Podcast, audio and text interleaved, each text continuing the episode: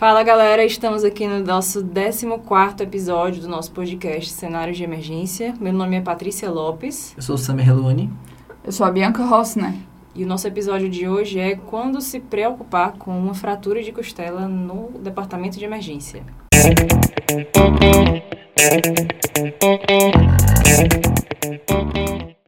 E aí, Sammy, por que é que você escolheu especificamente esse tema dessa específica fratura? Pois é, cara. É, às vezes a gente é motivado por questões pessoais, né? A estudar alguma coisa.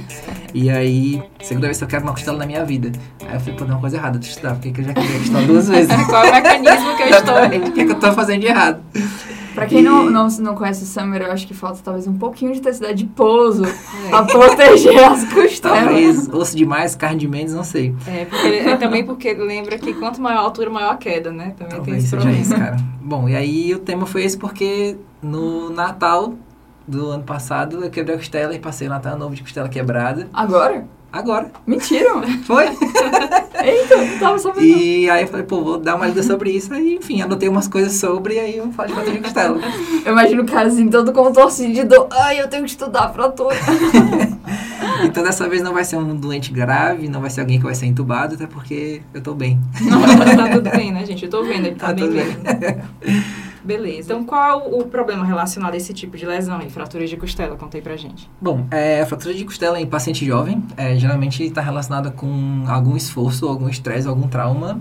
Tem que ser relativamente importante, porque a caixa torácica tende a ser algo flexível e que aguenta uma certa variação de, de tração e tudo mais, de carga mesmo, né?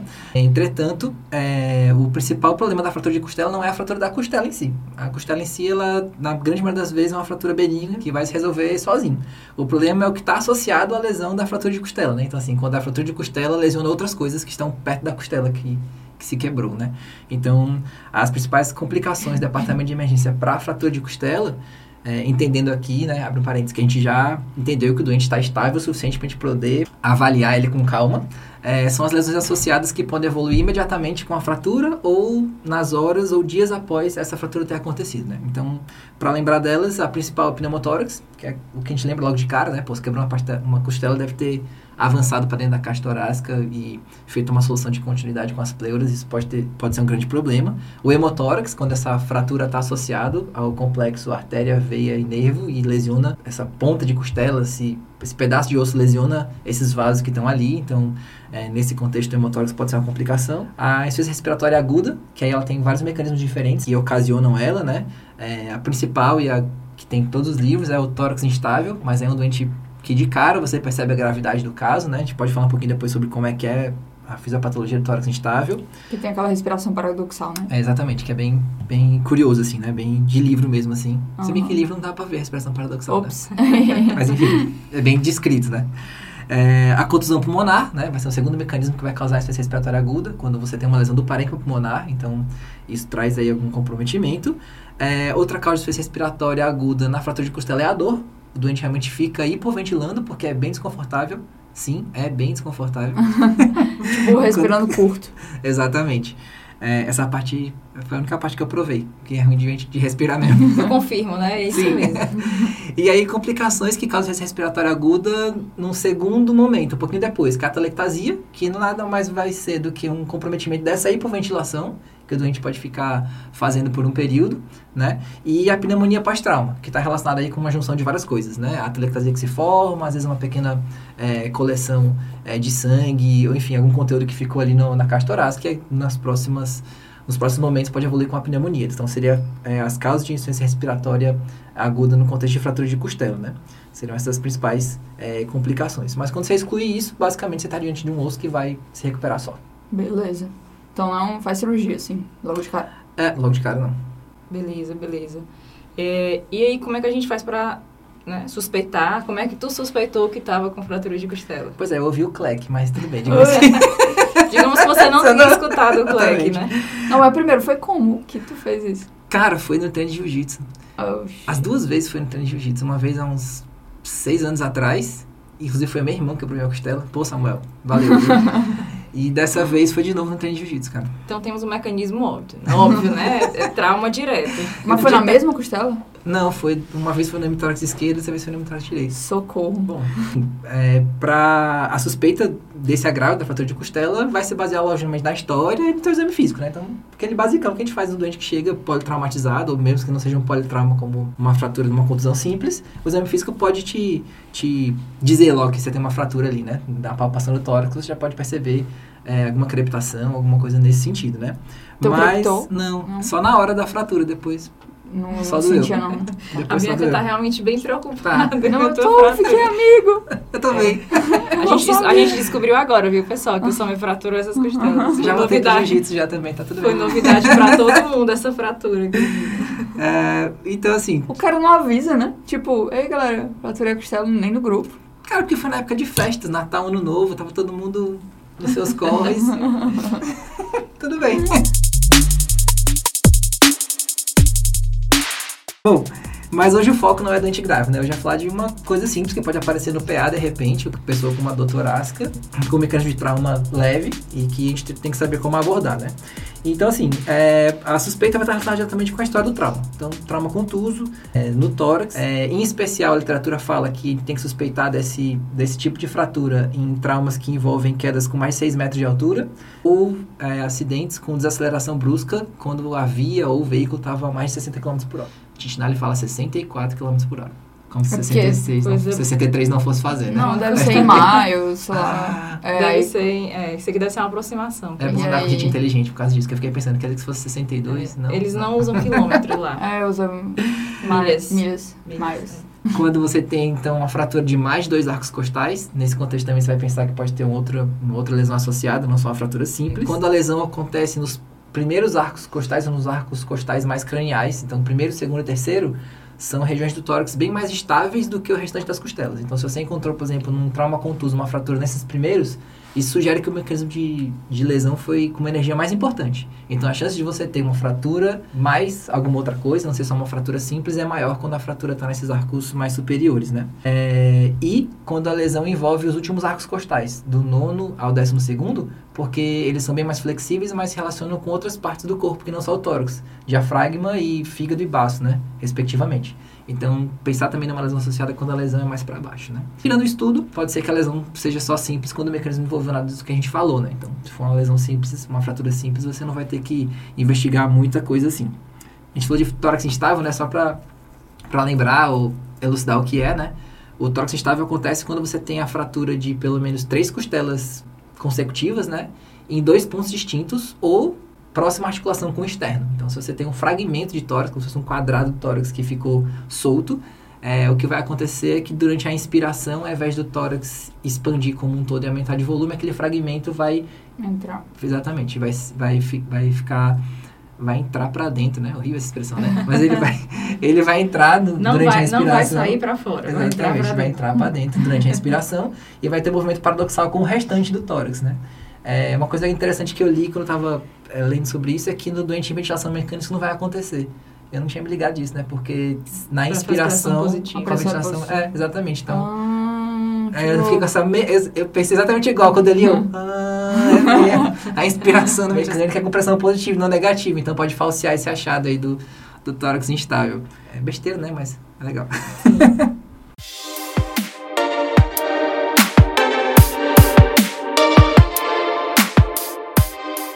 E aí tu fez o exame físico, descobriu que tava com fratura de costela, e aí como é que a gente faz? Conduta? Faz raio-x, faz tomografia, não faz nada, só palpa. O que a gente tem que fazer aí com fratura de costela? Bom, pois é. A primeira coisa a fazer com fratura de costela, e aí eu digo por vivência, analgesie bem, porque dói. então, mas a literatura fala em analgesiar bem o doente com fratura de costela, até para você reavaliar o comprometimento respiratório, porque muitas vezes um achado de gravidade, que é uma ataque de espineia ou uma hipoventilação, não necessariamente vai estar relacionado com uma lesão associada à fratura de costela, mas pela própria dor, o doente pode ter um padrão respiratório ruim. Então, se o doente tem estabilidade para tal, você analgesiar bem e reavaliar pode ser até uma, uma conduta que vai é, afastar né, complicações pulmonares do parênquima ou, enfim, é, do espaço pleural. É, e aí você vai avaliar o quão comprometido é, o padrão respiratório está para suspeitar dessas outras as outras lesões que a gente, que a gente comentou, né? Só assim, analgesia bem, tu fala, tipo, já tem indicação de fazer opioide ou já ou começa Pois com- é, eu não sei se isso tem o viés, eu não sei se isso tem o viés da literatura que a gente acessa, que é traduzida do é, americana, que lá os caras usam opioide com muito mais facilidade do que a gente, mas Tintinal e Rosens trazem opioide como, como medicação usada logo no início, assim, né? A gente aqui acaba sendo um pouco mais parcimonioso com essa escala de analgesia, né? Mas lá eles colocam opioide logo de cara, assim. Não sei se tem o viés da literatura ou se é porque dói muito mesmo. Eu diria que as duas coisas. Galera dos Estados Unidos é viciada em opioide porque não tem dipirona, né? Porque paracetamol é... É, paracetamol não, não resolve, né? Pois Lá é. se estava o Sam agarrado com opioide no Natal. Não, e pior que nem, eu fui de Aine mesmo, clássico Aine de pirona e tal. Seria um Deu Ainezinho tudo básico, certo. né? Ah, então pronto. tudo certo. Vamos publicar. Engraçado. Da, dessa vez, mas da primeira vez que eu quebrei a costela, eu fiquei tomando codeína mesmo, agora que eu me lembrei. Tu já se acostumou, amiga, a fraturar a costela. Eu acho que o teu limiar de dor aí já é outro. Qual foi a costela? Foi a. Ixi, eu não sei, agora eu não contei. Tipo, quinta, série. Não contou? Não, não me lembro. Mas... Isso é absurdo. não foi nenhuma dessas zonas críticas, não. Não foi nem as, mais, as primeiras, nem da nona pra baixo. Sexta, acho. Tá de boa. Tá, tudo bem. Ainda nessa avaliação inicial, além da analgesia, os exames de imagem que é a primeira coisa que vem na cabeça da gente, né? Que imagem eu vou pedir, que exame eu vou, eu vou precisar fazer para confirmar isso ou não, né? É uma das literaturas que, que a gente usa bastante, que é o Rosen. É, ele fala que o exame de imagem ele deve ser, só deve ser solicitado se você suspeita fortemente de que a fratura é, de costela do teu paciente está associada a algum comprometimento pulmonar. Se você acha que no exame físico não houve comprometimento pulmonar associado, ele nem sugere que você faça raio-x de tórax para todos os pacientes, né, de rotina, vamos assim dizer, né? Mas o primeiro exame a ser solicitado é o raio-x simples de tórax, porém, ele é meio falho para isso, né? É, a literatura fala que só 50% das fraturas de costela são perceptíveis no raio-x simples, então metade delas Joga vão... uma moeda pra cima Exatamente. e talvez você... Talvez quebrou, talvez não quebrou, mais ou menos isso aí. E aí ele fala que talvez isso, o papel do raio-x não seja mais relacionado com perceber lesões associadas à fratura do que à própria fratura. Então por isso que ele fala que, pô, talvez não faça sentido você pedir raio-x para todo mundo que tem uma suspeita de fratura, se não tem suspeita de hemotórax, pneumotórax, atelectasia ou alguma outra complicação. Com relação à tomografia, que seria o segundo exame, né, a ser pensado quando a gente fala em fratura de costela, é, o Rosen fala da mesma maneira, que ela não está indicada para pacientes que têm fraturas simples de costela. Então, se no raio-x já percebeu uma fratura simples, sem lesão associada a essa fratura, então a TC não está indicada para confirmar ou para você ver melhor essa fratura simples que você já viu, né?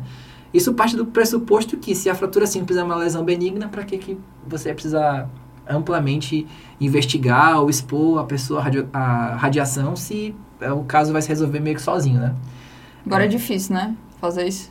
Todo Pois mundo é. vai pedir um raio-x porque quer tirar a ansiedade se quebrou na Exatamente. costela. Inclusive, tanto do paciente quanto do doutor, do né? médico. É. Não, e você explicar, olha, eu acho que você quebrou a costela aí, mas eu não vi, eu não vi raio-x. Não precisa, eu acho. Acredite. Outra vez até mais, eu também acho que eu vi, mas assim, pode ser que eu não tenha visto, 50% de chance de eu ter visto ou não a fratura no teu raio-x. É isso. É, mas existe um critério é, que pode ser aplicado para você definir com mais segurança se você de- é, precisa ou não de uma tomografia para fratura de costela. É o Nexus Chest, CT ou TC, CT.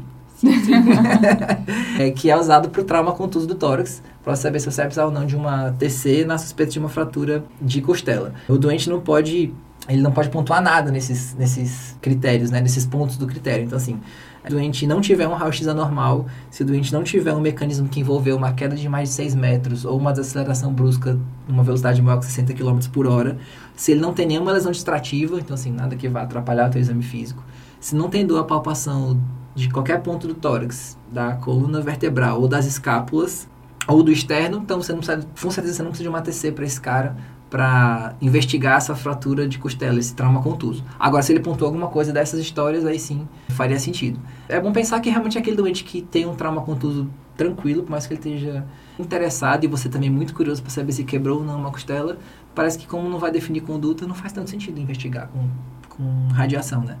Então é basicamente isso. A analgesia, se o doente estiver bem, tá tudo bem também. Demora para ficar bom.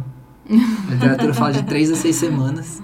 É isso mesmo, né? De É três isso a seis mesmo. semanas. Pois é, cara, eu fiquei seis 4 semanas, eu semanas. fiquei mais doente por ficar quatro semanas sem fazer nada do que realmente porque a costela tava, cara, um saco, aí demora. Gente, você faz residência com uma pessoa, você acha que é amigo dela, você- eu não sabia nem que fazia jiu-jitsu.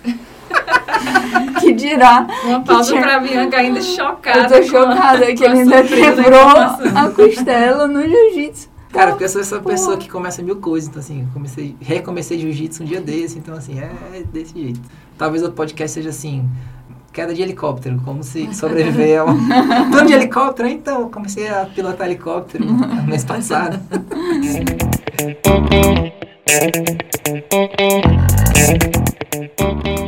Beleza, beleza. Pois resume aí pra gente, Sammy, o que a gente escutou hoje de ti, como é que a gente vai conduzir essa fratura de costela. Bom, as fraturas de costela geralmente só vão complicar se o mecanismo for importante ao ponto de fazer uma lesão associada, porque a fratura de costela em si é uma lesão benigna. Então, pesquisar né, por essas lesões associadas, que seria pneumotórax, hemotórax ou ciência respiratória aguda. É, quando o mecanismo te, ou o exame físico né, com alteração na escuta pulmonar te convencer disso, mas a simples dor num trauma contuso é, com exame físico normal, é, normalmente não vai ter uma lesão associada que vai fazer essa fratura de costela ser complicada. Outra coisa que pode fazer uma fratura de costela ser uma lesão complicada quando ela é a sua costela. Isso é ruim. Vulgo esmeraldite, né? Sim. Os achados é, sugestivos de lesão não tem que ser envolver só o tórax. Lembrar que quando você tem costelas mais caudais, né, da nona para baixo, o mecanismo pode envolver órgão associado que pensar em diafragma, baço e fígado respectivamente, né, dependendo do lado da fratura, não concentração no tórax na avaliação. Lembrar bem de analgesia. Às vezes a analgesia de maneira mais potente nesse atendimento inicial pode até ajudar você numa reavaliação a perceber que comprometimento respiratório nem é tão importante assim, né? Porque às vezes uma ataque de espineia no contexto de dor pode fazer você pensar que possa ter acontecido uma lesão do parênquima ou da pleura. Mas de repente você tira a dor e esse componente é, não está mais lá na sua reavaliação. Então vai fazer você conduzir com mais tranquilidade uma lesão que foi potencialmente simples, né? É, imagem só quando a suspeita de lesão é importante, ou pelo mecanismo ou pelo exame físico. O primeiro exame ia ser o raio-x, lembrar que 50% dos, das radiografias não vão mostrar a fratura que está lá. É, e a tomografia, se for pensar nela, lembrar do Nexus, né? Critério Nexus, que vai ajudar você a, pelo menos, excluir com tranquilidade, né? Eu acho que o principal é isso. É você ter tranquilidade para não precisar pedir uma tomografia. O teu paciente também está sendo bem conduzido sabendo que ele não precisa de uma tomografia, né? Acho que o grande lance desses critérios aplicados na emergência é você tomar uma conduta que é segura para ti e para o doente, né? Então, lembrar que existe um critério para isso, não precisa decorar, dá uma pescadazinha no celular, dá uma olhadinha no Google que é fácil de achar. Show. Beleza. E assim, é, é, nessa onda de não pedir exames, evitar radiações, a gente tem o exame não invasivo, beira-leito, que é ultrassom, que aí você consegue, né, pegar ali essas principais complicações, né, consegue ver um pneumotórax, né, achar um lung point, avaliar um hemotórax no, no plebs point, avaliar um- uma contusão pulmonar, também que a gente consegue encontrar no ultrassom pulmonar. E assim, eu nunca fiz, mas creio eu que como a gente consegue ver os arcos costais, provavelmente a gente consiga ver fraturas. Eu nunca vi fraturas de costela Também não. ultrassom, mas é uma coisa possível. A gente, eu já vi muita fratura né, de ossos longos pelo ultrassom, mas de costelas especificamente não, mas é possível também de você avaliar isso daí. Cadê? Tira a blusa aí, Sam. Não, tô zerado. Beleza, Sam, é massa, massa. Então, é isso aí, o nosso 14 episódio do nosso podcast Cenário de Emergência, Fratura de Costela. E até a próxima, galera. Lembrando que o show notes dessa, desse episódio ficou bem, bem legal. O show notes que o Summer fez vai ficar disponível para vocês que são assinantes da nossa plataforma Emergence Talks Plus. Valeu! Valeu. Valeu.